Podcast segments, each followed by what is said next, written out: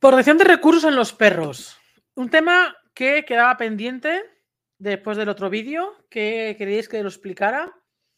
Es un tema muy controvertido porque hay diferentes opiniones al respecto. Yo te voy a dar la mía, no significa ni que sea la más correcta, ni la más, ni, la más eh, mala, ni la más buena. Simplemente la, mía y te explicaré el por qué. ¿Vale? Em, a ver, el tema de la protección de recursos es Em, es algo que crea, que crea bastante conflicto, principalmente con las personas, es decir, con, con, con el dueño, con el tutor, como quieras llamarlo, del, del perro que tiene protección de recursos y en el caso que sea entre perros, también crea conflicto con el dueño tutor del otro perro que recibe el marcaje del perro que tiene protección de recursos. Ya no digo si es tu propio perro. Uy, qué pelos. Ya no digo si es tu propio perro que protege el recurso contigo o con alguien de la familia. Porque creo que aquí deberíamos de distinguir dos cosas. Una es la protección de recursos entre perros y la otra, la protección de recursos con nosotros, con personas, ¿vale? Con los miembros de la familia. Entonces, ¿por qué quiero hacer esta distinción? Lo primero que tenemos que tener claro es qué es la protección de recursos. La protección de recursos es cuando el perro protege un recurso. Esto hasta aquí yo creo que lo sabemos todos. ¿A qué llamamos recurso? Recurso lo podemos llamar a una piña, a un palo, una pelota, o sea, es decir, un juguete X, a comida, a un espacio. Eh, mm, a un objeto vario, el mando de la tele, lo que sea, las llaves de casa, eh, lo que sea que el perro tenga, tenga, tenga cerca eh, y que crea que es suyo. ¿vale? Es importante esto de que crea que es suyo, porque un perro va a proteger algo cuando cree que es suyo. Si no cree que es suyo, no lo va a proteger. Cuando porque aquí, aquí me, si os fijáis, me queda una parte por decir, que es, ¿qué pasa cuando mi perro me protege a mí? Yo soy un recurso, ¿se puede, ¿se puede decir que mi perro protege el recurso que soy yo? Aquí habría que estudiar bien la situación. ¿Por qué? Porque puede ser simplemente un perro que no, que no tenga ningún problema de protección de recursos, pero que tenga un alto instinto de protección hacia ti, pero no que tenga protección de recursos hacia un juguete, hacia la comida, etcétera, etcétera, sino que es simplemente hacia su guía, hacia su tutor, hacia su dueño, solo hacia su miembro de la, familia. Entonces, ¿sería protección de recursos? Yo en estos casos no lo meto dentro del catálogo de protección de recursos, sino de instinto de protección, que para mí son cosas diferentes. Aunque pueda parecer lo mismo, ¿vale? ¿Por qué? Porque eh, cuando un perro protege algo, eh, forma parte de, su instinto, ¿vale? El perro va a proteger todo aquello que tenga, cuando hablamos de recursos, principalmente es todo aquello que tenga en la boca o cerca de la boca, el perro cree que es suyo, con lo cual va a protegerlo. ¿Lo hace porque tiene un mal comportamiento? No, es un comportamiento instintivo. Pero para mí, personalmente, como que lo meto en dos... Mm, en dos, eh, eh, en dos definiciones diferentes. Porque una cosa es que proteja, te proteja a ti frente a extraños. Y otra, y otra cosa muy diferente es que proteja, por ejemplo, el mando de la tele de ti. O que proteja un juguete de otro perro. Son situaciones muy diferentes. Por eso yo la parte de que yo, si yo tengo, por ejemplo, un pastor alemán que normalmente suelen tener eh, un pastor alemán, un Rottweiler, un, perros que tienen un instinto de, mm, un instinto de protección bastante alto, ¿vale? De hecho, se los utiliza bastante en protección y defensa por este instinto que tienen tan desarrollado. Entonces, para mí no es lo mismo si yo tengo un pastor alemán que me protege frente a una amenaza que él crea que es una amenaza, y otra cosa muy diferente es que proteja un recurso porque cree que se lo vas a quitar el recurso a él. Entonces, como para mí son situaciones muy diferentes, porque una cosa es que un extraño o algo o una amenaza que él cree que puede haber una amenaza frente a mí, no frente, em, em, creo que por querer explicarlo mal me estoy liando yo sola. Es decir, la protección de estoy dando vueltas, ¿vale? Eh, pero quiero que quede claro, porque si no es, ah, pero es que mi perro me protege a mí, eh, ¿eso es protección de recursos? No, yo para mí, si el perro te protege a ti, no es protección de recursos, simplemente es un instinto de protección frente a una amenaza, frente a lo que vea que es una amenaza, ¿vale? Una amenaza de, en cuanto a, la propia vida tuya.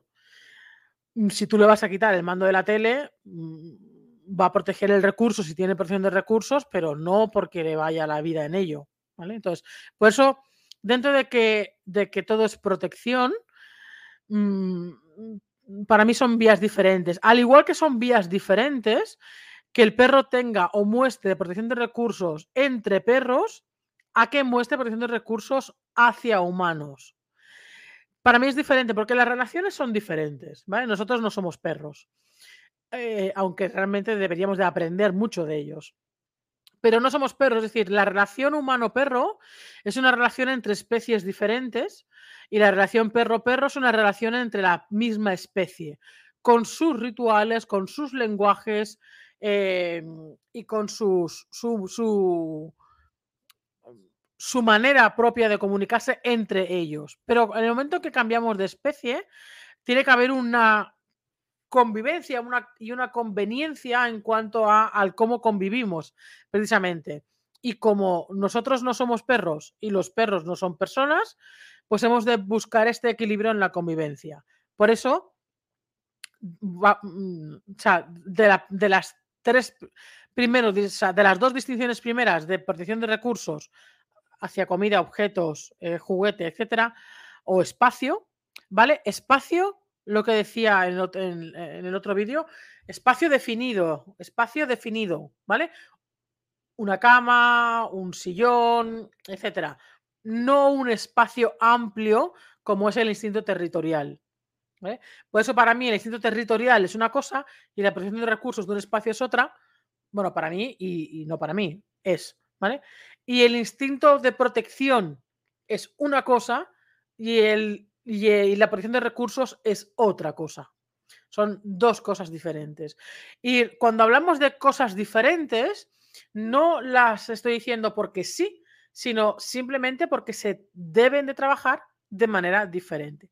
¿Habéis visto qué camiseta más chula? Esta es la que hicimos para el encuentro canino. Es súper chula. Entonces, vayamos por partes, como dijo Jack el Destripador. Protección de recursos. Una vez ya hemos quitado lo del instinto de, protección, una, eh, nos quedamos con la protección de recursos en sí misma. En la protección de recursos en sí misma tenemos la protección de recursos entre perros y la protección de recursos hacia personas. La protección de recursos entre perros, para mí, no tiene ningún problema. Salvo que evidentemente tenemos siempre que supervisar y no nos vamos a poner a comer pipas mientras los perros discuten. Entonces, vamos a aplicar aquí también bastante el sentido común. Una cosa es que los perros tienen que aprender, tienen que aprender, saben de sobra comportarse como perros porque son perros y nacen como perros y nacen con el comportamiento de perro. Y otra cosa es que ese comportamiento de perro nos pueda crear un conflicto a nivel de convivencia en sociedad. Pero son dos cosas diferentes, ¿vale? Que un perro se comporte como un perro no significa que tenga un mal comportamiento, simplemente que es un comportamiento que puede crear problemas en esta sociedad humana, no en la sociedad canina, en la humana. Dicho todo esto, os enseñé el otro día un vídeo de una protección de recursos entre perros que terminó en discusión. Cuando hay una protección de recursos entre perros, que puede ser, insisto, puede ser una piña, puede ser comida, puede ser un palo, puede ser un juguete, eh, puede ser el mando de la tele, las llaves de la casa, puede ser su propia comida, etc. Normalmente, normalmente, la gran mayoría de ocasiones se resuelve sola porque el perro que protege ese recurso va a darle un marcaje al otro perro para decirle ni se te ocurra acercarte o no, o, ni se te ocurra quitarme esto. Y el otro perro, eh, si, si emocionalmente está bien, si psicológicamente está bien y no tiene un temperamento pandillero, como, como dirían algunas, eh, va a aceptar ese marcaje. ¿Vale? Lo va a aceptar, lo va a respetar y a lo mejor busca eh, las mil y una eh, maneras de quitarle ese recurso sin crear un conflicto. Que de esto hay vídeos por ahí. De, eso principalmente lo consiguen los cachorros y perros muy jóvenes, que a veces tienden a torear más a la madre o al padre o al perro que vive en la casa y que en un principio le está dando muchas señales, muchas señales, muchas señales. Otro día había un vídeo de, de un Mali, que creo que era la madre, que tenía un hueso para roer y el cachorro se lo quería quitar y la madre venga a darle señales, a darle señales, unos gruñidos, se le veían todos los dientes, las encías, todo, todo, todo, todo, todo, y el cachorro, bueno, sí, que, como que, uy, sí, que tal cual, y se se eh, ponía así en, posición de, venga, va, mami, que no pasa nada, que igual. Y se arrastraba así como un gusanito y, hacía mucho el tontorrón de ahora por aquí, ahora por allá, ahora por allá. Y la madre incluso le pegaba marcajes y le pegaba marcajes en el morro. Y el cachorro ahí, venga, vale, vale, vale, vale, no sé qué. Y seguía, seguía, seguía, seguía, hasta que al final le quitó el hueso a la madre. Y la madre se quedó con una cara de pasma que se quedó flipando, ¿no? La, o sea, ves la cara de la madre diciendo, ya me ha quitado el hueso. Y, el cachorro se lo lleva, pero se lo lleva con una. O sea, crea ahí un ritual que, es fantástico de. que es fantástico de ver, ¿no? De cómo.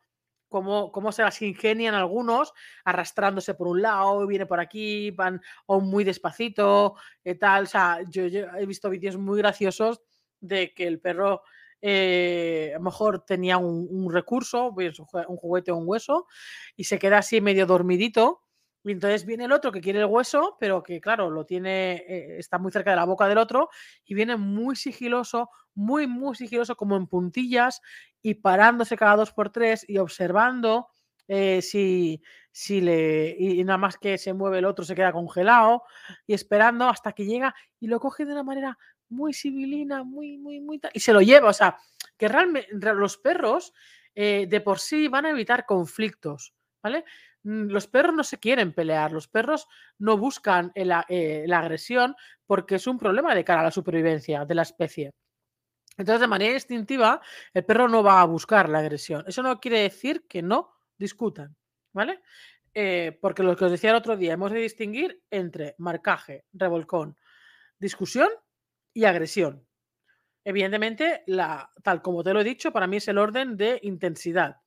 Un marcaje podrá ser más o menos intenso, pero es un marcaje al aire, ¿vale?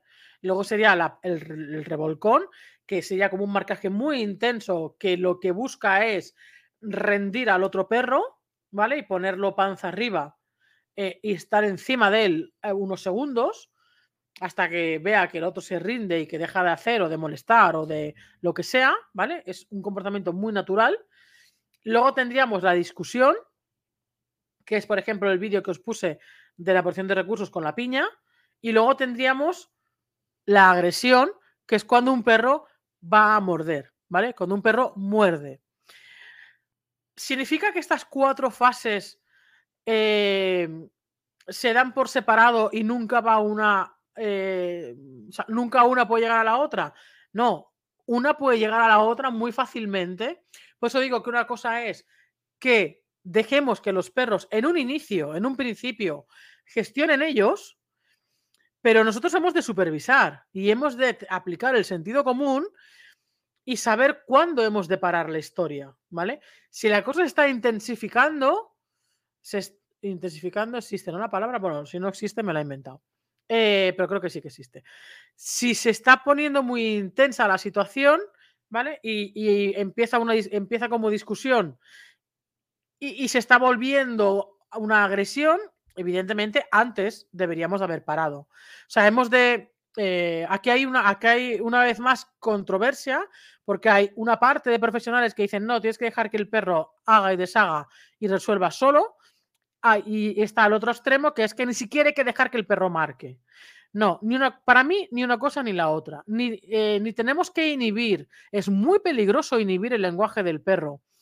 Eh, cuando el perro está mm, avisando de que no le cojas algo vamos a hablar específicamente de la porción de recursos, no de simplemente que moleste, ¿vale? Sino de que está avisando sin marcar, a principio sin marcar, puede ser una tensión, puede ser un levantamiento de belfos, puede ser un gruñido, incluso sin levantamiento de belfos, puede ser un gruñido con levantamiento de belfos, con relamidos, etcétera, y de ahí, y de ahí es muy fácil, de hecho de ahí va al marcaje. El marcaje en principio es sin contacto físico, salvo que el otro perro esté lo suficientemente cerca como para que haya contacto físico. Pero no es un contacto físico para agredir, sino es un contacto físico de aviso, de, hey, por ejemplo, e, este marcaje que daba la madre, que os decía, con su cachorro, eh, era un marcaje físico, no era al aire, físico en el morro. Le cogía el morro, pero cogía el morro no para agredirle, le cogía el morro en plan, para, para.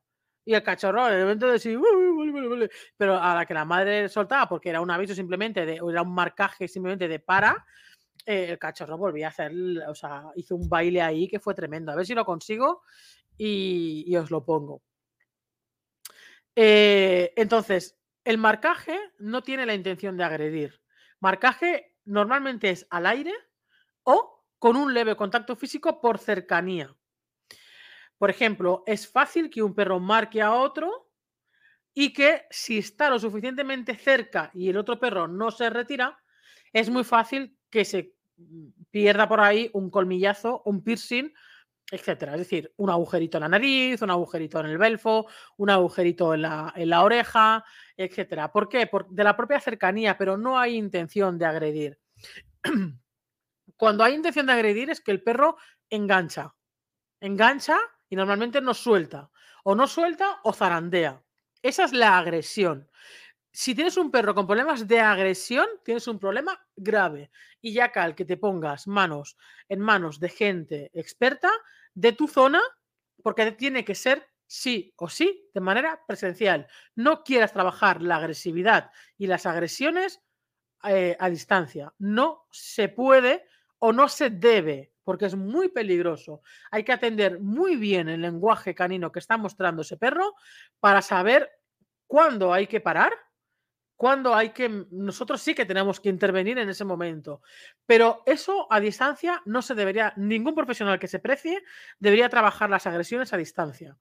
Se puede trabajar, la gran mayoría de cosas se puede trabajar a distancia.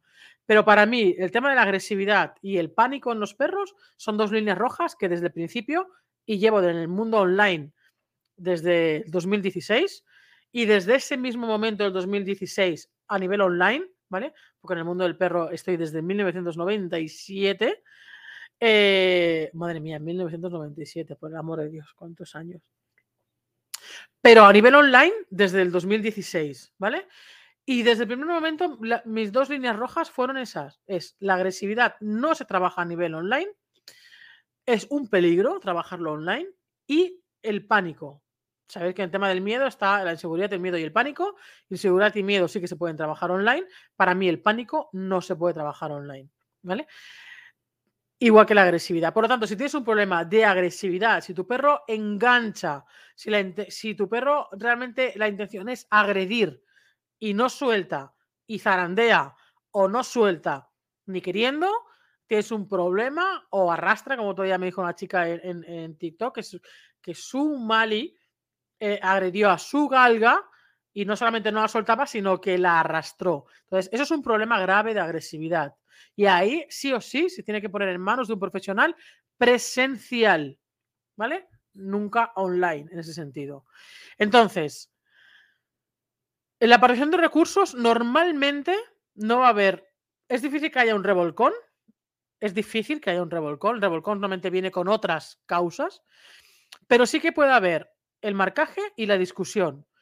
¿Cuándo pasa del marcaje a la discusión? Cuando el perro que recibe el marcaje no lo, no lo acepta. Cuando el perro que recibe el marcaje no lo acepta, empieza la discusión. ¿De la discusión puede ir a una agresión? Sí. Si se intensifica mucho la discusión, sí. Porque al final llega un momento, recordar que a más emoción, menos cognición. Si la cosa sube mucho de madre, el perro al final no controla nada de sus impulsos, no controla nada, sus, eh, ni su fuerza, ni su intensidad, ni su boca, ni su nada, ¿vale? Llega un momento en que entran en ese bucle eh, alcista y, puedes llegar a ser peligroso, ¿vale? Sin, sin, tener que ser, evidentemente, no se te ocurra ponerle ahí ninguna etiqueta de agresivo y nada por el estilo, es un momento puntual. Entonces, protección de recursos entre perros. Hay una corriente que dice que hay que corregir y hay otra corriente que dice que nunca hay que corregir. Yo me quedo en medio es en no corregir, ¿vale? Pero saber cuándo tenemos que cortar en el caso de que haya una discusión. Si la aparición de recursos es solo a nivel de marcaje y, en, el marcaje se queda, empieza y termina en el marcaje, yo para mí no hay absolutamente ningún problema. Porque los perros tienen que saber y respetar los límites que le pone el otro perro. ¿Vale? Ahora bien, puede ser un perro adolescente que todavía no tiene muy desarrolladas las habilidades sociales o está eh, hormonalmente subidito o es un pandillero, ¿vale?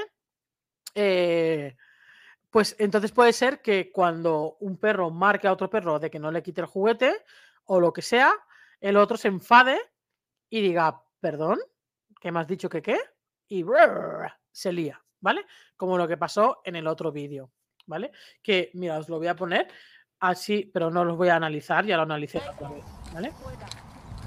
Vamos. Recordar que aquí... Vamos. ¿Vale? Primero es, eh, es, como que protege la piña, luego le, le da el marcaje a, Thor y Thor se enfada. Thor le dice, perdóname, que me has dicho que qué, que no, que no, que no.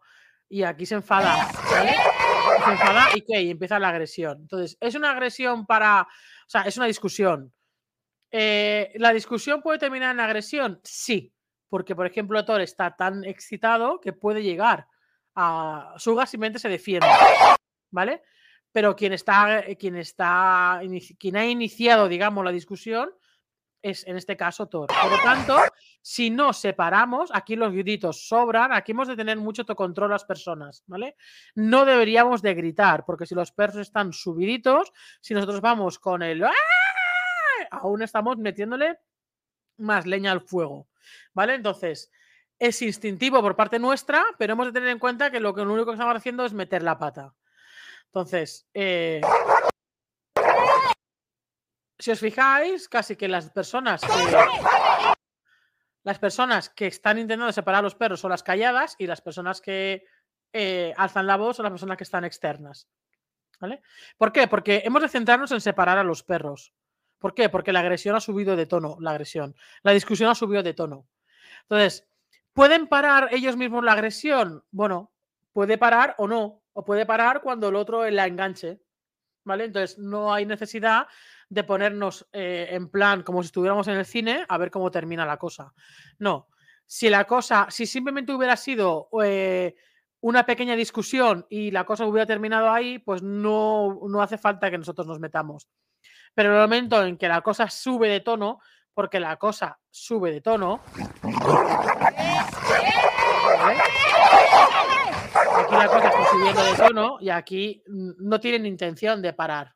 ¿Vale? Ninguno de los dos. Porque en el momento en que pare uno, la cosa se para, porque dos no discuten si uno no quiere. Pero en el momento en que ninguno de los dos para, aquí puede ser interminable. O se puede terminar cuando uno, uno haga daño al otro. Y no es necesario pasar eso. ¿Vale? Entonces, es, cogemos, recordar, cogemos al que discute, al que, si fuera una agresión, al que agrede, aquí eh, eh, claramente está uno que está discutiendo y la otra que le está defendiendo.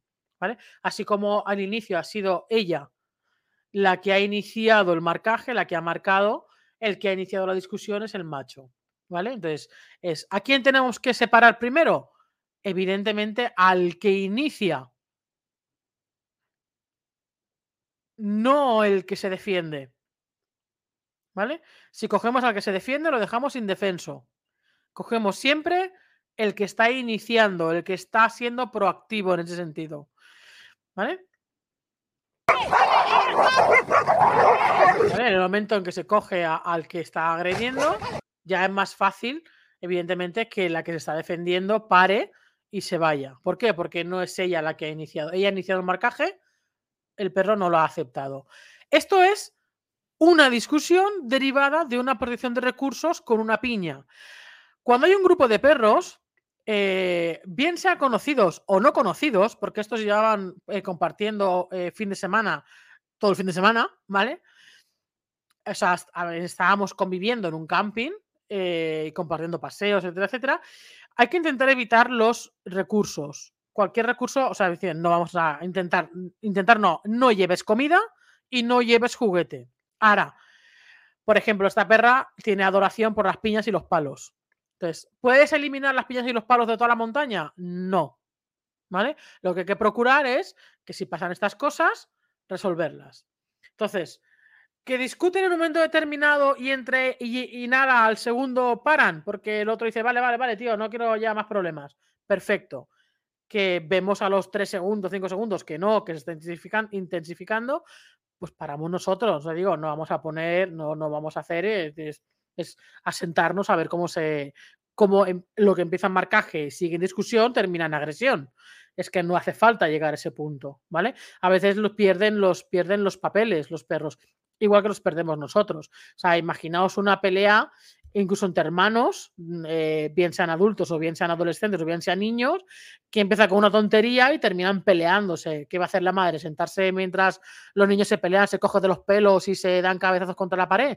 No, pues si es una discusión que la resuelvan ellos, pero si la cosa se empieza a poner fea, pues habrá que separarlos. Con los perros es lo mismo.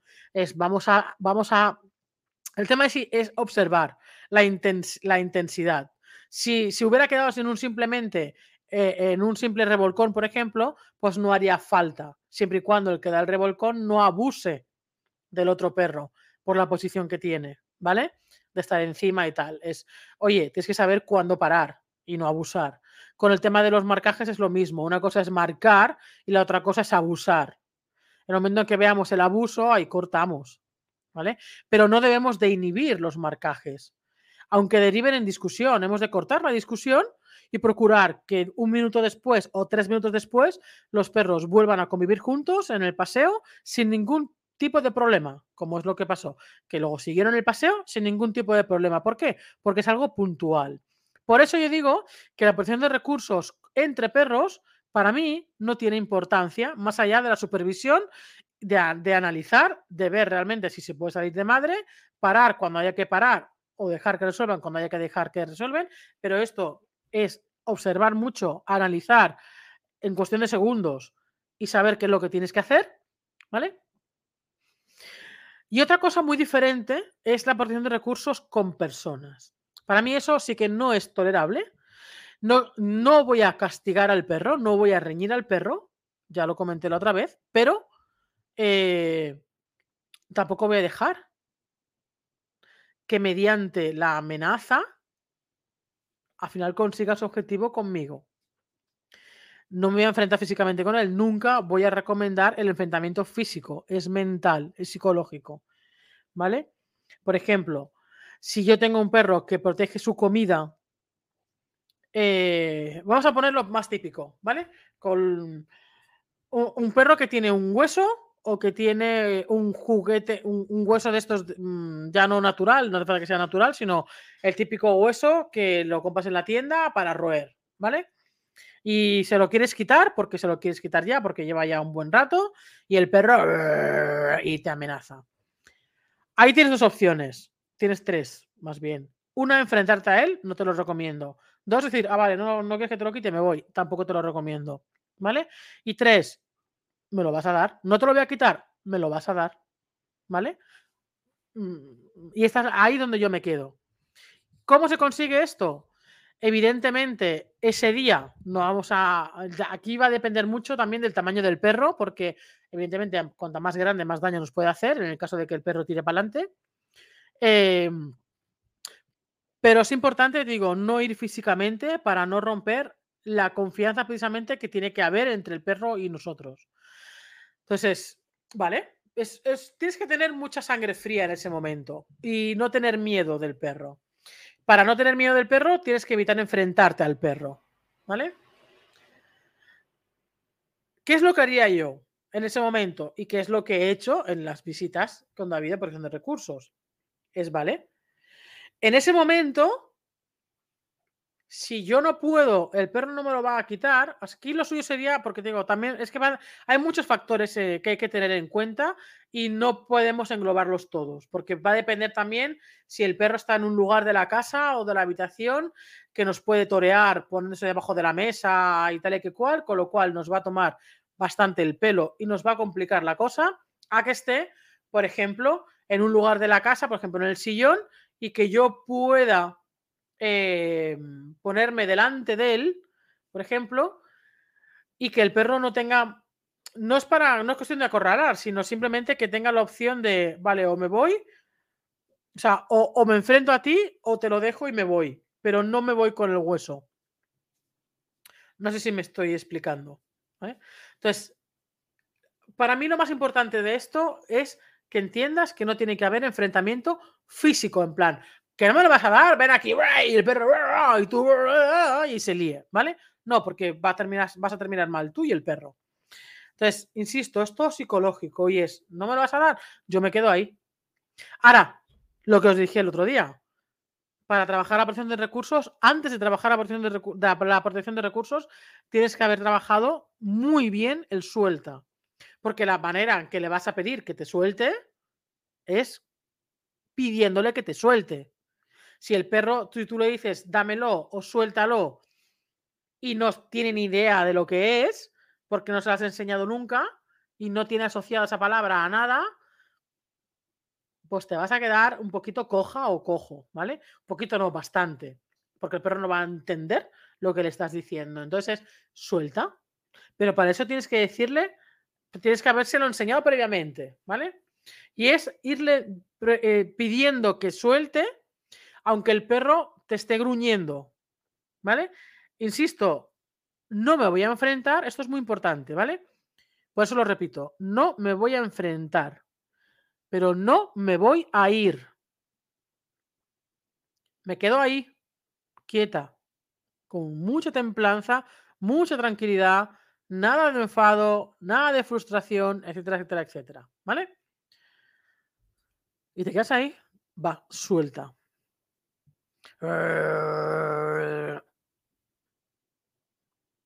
Suelta. Me quedo ahí. Que el perro se calle y se pone a, comer el hueso. Doy un pelín, un paso, un pequeño paso hacia adelante. Lo suficiente como para que me vuelva a avisar. ¿Vale? Porque, ¿qué es lo que quiero? ¿Que me avise? No, yo no quiero que me avise. Yo quiero que al final él opte por dármelo e irse pero por su propia iniciativa, ¿vale? No porque lo fuerce. Ah, suelta. Por eso digo que va a depender mucho en qué lugar de la casa esté, eh, porque si tiene, si se puede meter debajo de la mesa, debajo de las sillas, etcétera, nos va a complicar mucho el tema porque cada vez que nosotros queramos estar con él, el perro va, se va a coger y se va a alargar, con lo cual va a ser más complicado. Entonces, si está en su cama, si está en el sillón, etcétera, eh, insisto, una vez más, y no me digas, repiten mucho. Repito mucho porque luego vienen las preguntas, las mismas preguntas sobre las mismas cosas que repito. ¿Vale? Entonces se ve que no lo repito suficiente. No os enfrentéis jamás físicamente al perro. ¿Vale? No lo hagáis físicamente, no lo hagáis enfadados, no lo hagáis cabreados, no lo hagáis en me cago en tu puta vida, o sea, que quieres darme el hueso. No. ¿Vale? Aquí sí que te digo a, ti, no. ¿Vale? Ni tampoco te vayas en plan, ah, por culo, quédatelo. No, porque el perro ahí se va a reforzar más en ese sentido, es en plan, ¿vale? Y va a ampliar bastante las distancias, porque esto estoy harta de verlo, ¿vale? Que ya no solamente es al, metro, sino a los dos, y luego a los tres, y luego nada más que te vea presencia, ¿sabes? Y al final llega un momento en que no puedes ni entrar en tu casa, ni salir de tu casa, eh, ni moverte por tu casa. Y es que me lo he encontrado, no hablo porque sí, sino que me lo he encontrado. Perros que han acorralado a sus dueños en el balcón, en habitaciones y que no les permitían salir o no les permitían entrar. ¿Vale? Y perros que te puedan hacer daño, a ver qué narices haces luego. Entonces, Por eso digo que no, o sea, em, no hemos de enfrentarnos a él para no crear conflictos y desconfianza entre nosotros, pero tampoco debemos irnos, porque entonces se amplía la distancia. Me quedo ahí, me quedo, me quedo ahí, me quedo ahí, hasta que, o sea, el objetivo es conseguir que al final el perro lo deje y se vaya. Y me deje el recurso. ¿Vale? Eso en el momento en el que está pasando esto. Pero antes de eso, deberías trabajar esta parte. ¿Cómo? Haciendo simulaciones de darle el recurso, sujetándolo tú o con una cuerda, ¿vale? ¿Para qué? Para que no se te vaya el perro por ahí, como decía antes, ¿vale? Pero si puede ser tú con la mano, por ejemplo, lo que os decía otra vez de la pelota con cuerda, es le doy la pelota, pero yo tengo la cuerda. Entonces, uno, no tengo que meter la mano en la boca del perro porque sería peligroso. Y dos, al final no se la lleva, sino que yo tengo el recurso. Entonces, es, es una manera en la que tú tienes que trabajar el tema del suelta. Con el tema de la comida, aquí no hay suelta que valga. El tema de la comida es, está comiendo y quiero pasar por delante y no me deja. Pues es lo mismo, en el momento en que me empieza a gruñir yo me quedo parada. Y es en plan, oye, come que yo no te lo voy a quitar, pero no me voy a ir. Si me amenazas, no me voy a ir. Entonces al final se calla y sigue comiendo. En el momento que sigue comiendo, yo doy un paso más, me voy a avisar y repetimos la misma escena, ¿vale? ¿Para putear al perro? No, para que simplemente pueda pasar por mi casa, pueda andar por mi casa libremente sin que el perro crea que yo soy una amenaza, ¿vale? Aquí no es, no es cuestión de tocar las narices al perro, es cuestión de que el perro también me respete a mí, y yo también lo voy a respetar a él. Yo no le voy a quitar la comida. Pero si yo tengo que pasar por delante para ir a la cocina o tengo que salir de la cocina, no puede ser que el perro me secuestre en mi espacio. ¿Vale? O sea, que no nos tenemos que ir de un extremo al otro.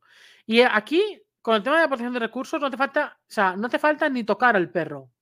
Porque tiene que ser todo más psicológico. No tiene que ser físico, tiene que ser psicológico. ¿Vale? Aquí sí que tenemos que em, eh, ser un poco más perros en ese sentido, entre comillas, ¿no? De simplemente él está haciendo algo psicológico porque no está haciendo algo físico, ¿vale? No me está agrediendo, me está avisando, pero, pero el, reto, digamos, es psicológico.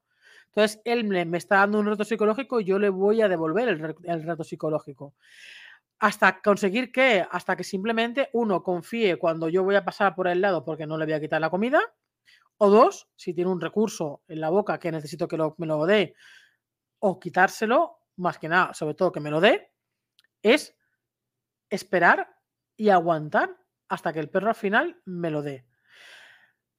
Aquí has de tener mucho ojo porque no has de buscar la agresión del perro, ¿vale?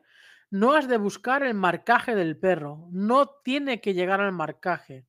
Si el perro llega al marcaje es porque tú te has pasado de la raya. Porque tú has cruzado la línea. No el perro, tú. ¿Vale? Entonces, cuando digo que tiene que ser algo psicológico, me refiero a que del aviso no tiene por qué pasar. Del aviso del perro no tiene que pasar. No tiene que llegar al marcaje. Si llega al marcaje, el fallo es tuyo. Y ya llegamos a la parte más física y que es a la que no debemos de llegar. ¿Vale? Ahora, podemos encontrarnos el caso de que hay perros que no avisen y directamente marquen. Entonces, evidentemente ahí, pues si el perro va directamente, nosotros hemos de procurar estar a una distancia en la que él no necesite marcar, sino que simplemente necesite avisar. Y ese aviso nos sirve para, vale, ya te he entendido, no soy una amenaza para ti, pero yo necesito que sueltes eso.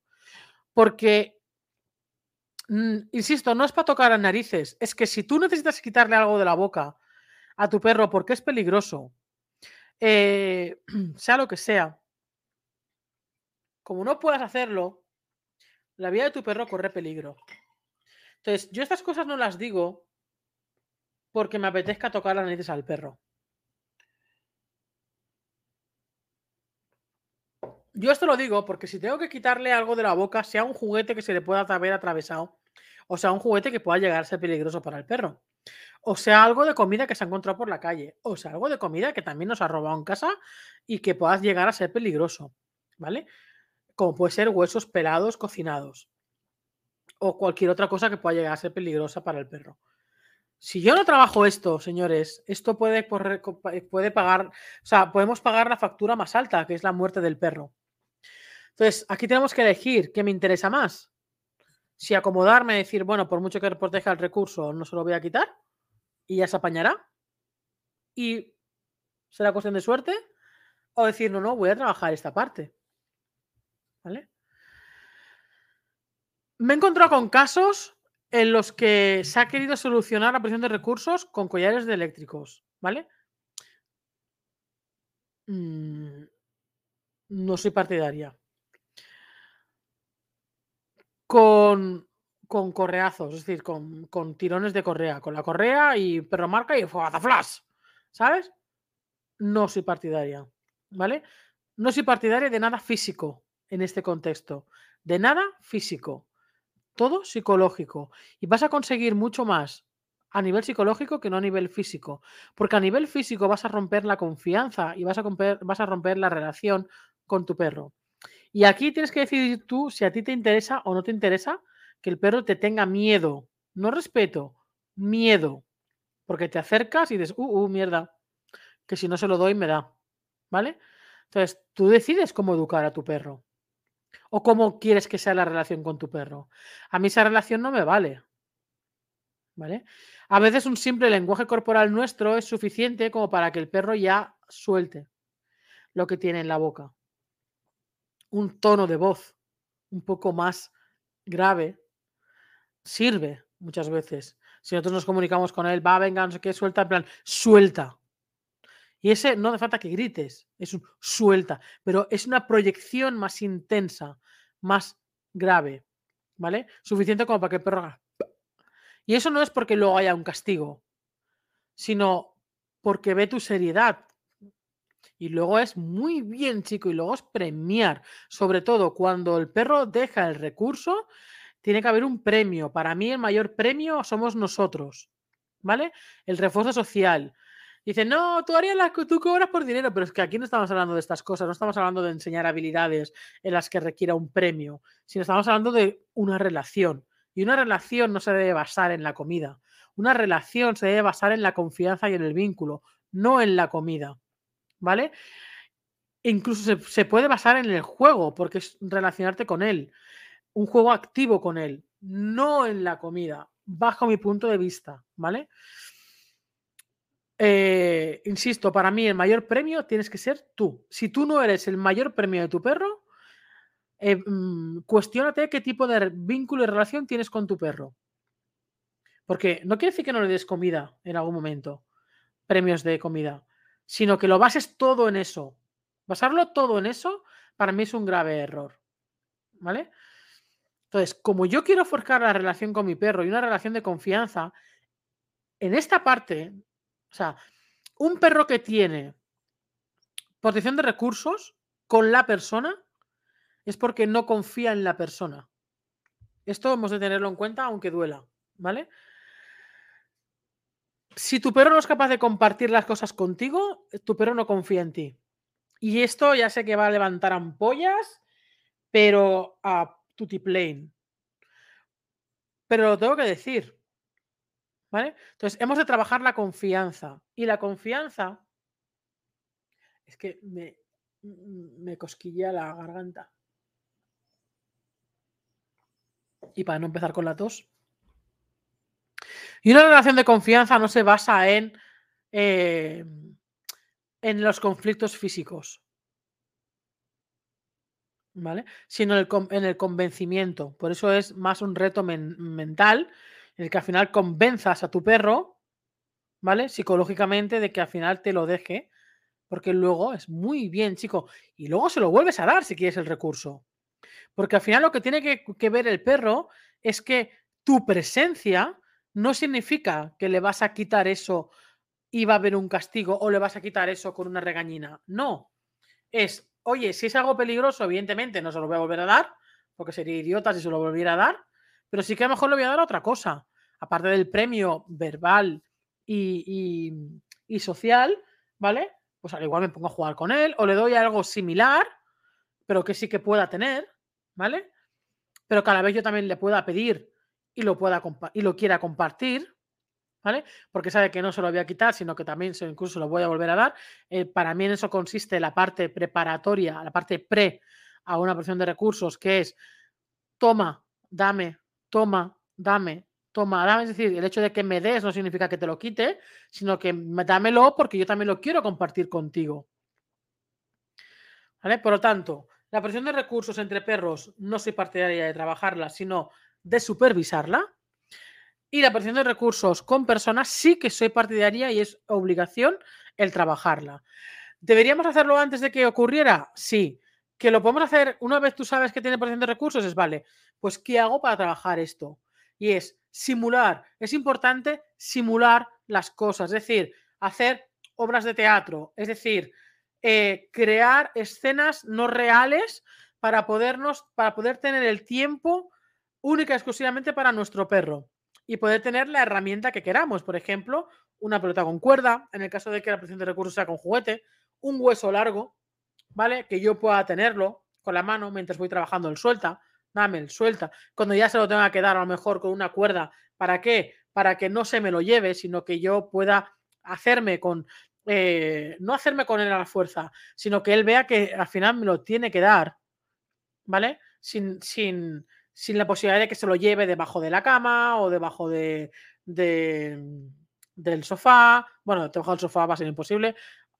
Debajo de la silla, etcétera, etcétera. Es decir, lugares donde, eh, mm, donde, donde se va a refugiar y que tú, una de dos, o vas a la, a la, a la física, a la acción física, o, o le dejas por vencido, ¿vale?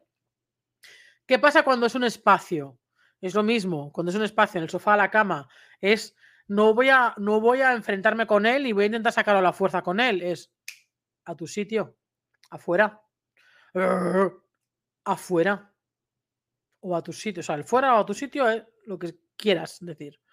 Pero no me voy a, no me voy a ahí hasta que el perro baje. No lo voy a bajar yo. Va a bajar él.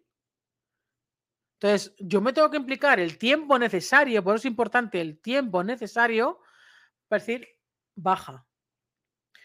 Y me voy a poner a lo mejor en lugares de la cama donde no tenga otra opción él que bajar. ¿Vale? Eh, que solamente le quede esa opción, bajar a tu sitio. Y hay perros que refunfuñan. Que refunfuñe todo lo que quiera. ¿Vale? Pero todos tenemos mm, que, convivir bajo unas reglas, unas normas, y tiene que ser una convivencia sana. En el momento en que hay un enfrentamiento eh, y unas amenazas, ya no es una relación sana, ni una convivencia sana. En el momento en que tú tienes miedo de tu perro, no hay una convivencia sana. Hay una convivencia muy tóxica. Y no hay nada peor que tenerle miedo a tu perro. ¿Vale? Entonces, no es lo mismo también que un chihuahua tenga porción de recursos a que un perro de 40 kilos tenga protección de recursos. Ni siquiera uno de 20. ¿Vale? ¿Por qué? Porque si quiere nos puede hacer daño. Por eso digo que no cabe la protección de recursos. O sea, no cabe la parte física, el enfrentamiento físico en esto. ¿Vale? Veo a veces vídeos de enfrentamiento con que si raquetas, que si no sé qué, que si no sé cuánto, que no sé cuánto. No, no, no, no, no, no tiene que haber algo físico. Yo voy a intentar ganarme terreno, pero no enfrentarme físicamente.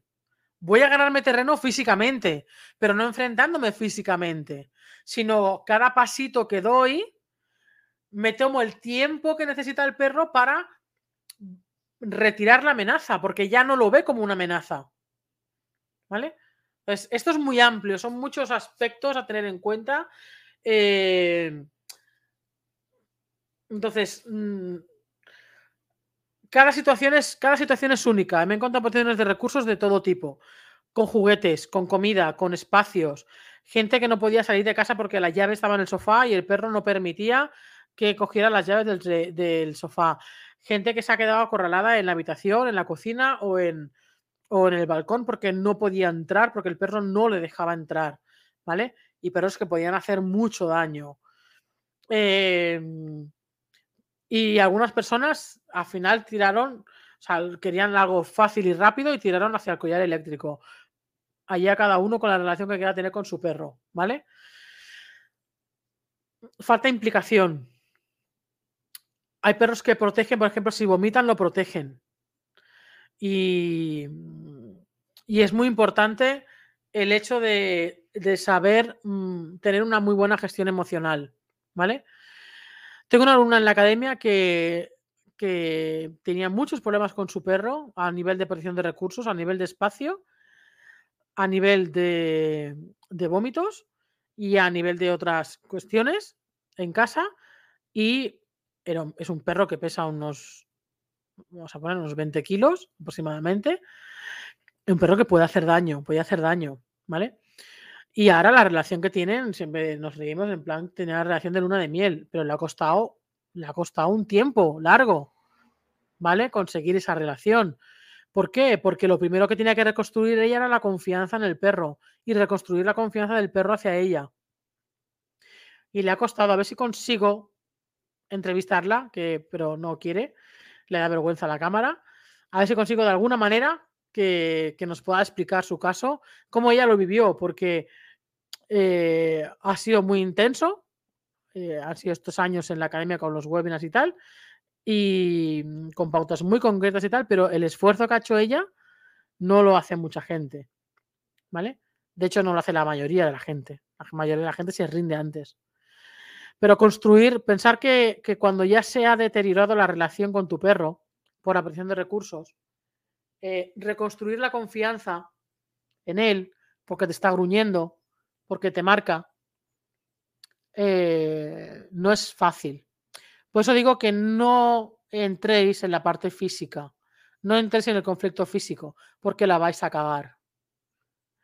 podéis conseguir que quite la reacción de, o sea, que se elimine la presión de recursos, pero en base a la desconfianza por parte de los dos. Una vez más, tú decides cómo quieres que sea la relación con tu perro. ¿Vale? Nada más, chicos. Eh, esto no es tan sencillo de explicar como dar pautas concretas más allá de las que he comentado, porque va a depender mucho de la intensidad de la protección, del lugar donde la tenga, de qué tipo de protección de recursos tenga. Eh, mm, lo haremos de una manera o lo haremos de otra, dentro de que la base es la misma que os he comentado, pero luego evidentemente hay puntualizaciones. Una de ellas también es la confianza nuestra, ¿vale? En el perro, pero la confianza.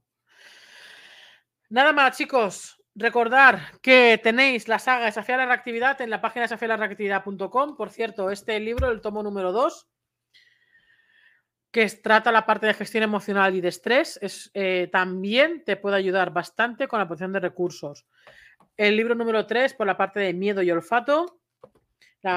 Y el número 1, que es más exclusivo del tema de la reactividad, del comportamiento reactivo en sí mismo. ¿Vale? El pack completo lo tenéis en la página desafialarreactividad.com. El diario de los paseos con mi perro, eh, registro de reactividad, imprescindible si tienes problemas con reactividad de tu perro, con tu perro. Lo tenéis también eh, a modo de pack, con descuento, con bastante descuento, en la página desafialarreactividad.com. ¿Vale? Si no, a nivel individual lo tienes en Amazon. Tenéis todo ahí. Cada libro viene acompañado de una, plataforma con vídeos que complementan la información a nivel audiovisual. ¿Vale? Súper interesante porque podéis ver las gestiones de las correas, gestiones de distancias, el tema de juegos de olfato, de ejercicios de olfato. En el caso del libro número 3, hay un montón de ejercicios de olfato que puedes hacer con tu perro.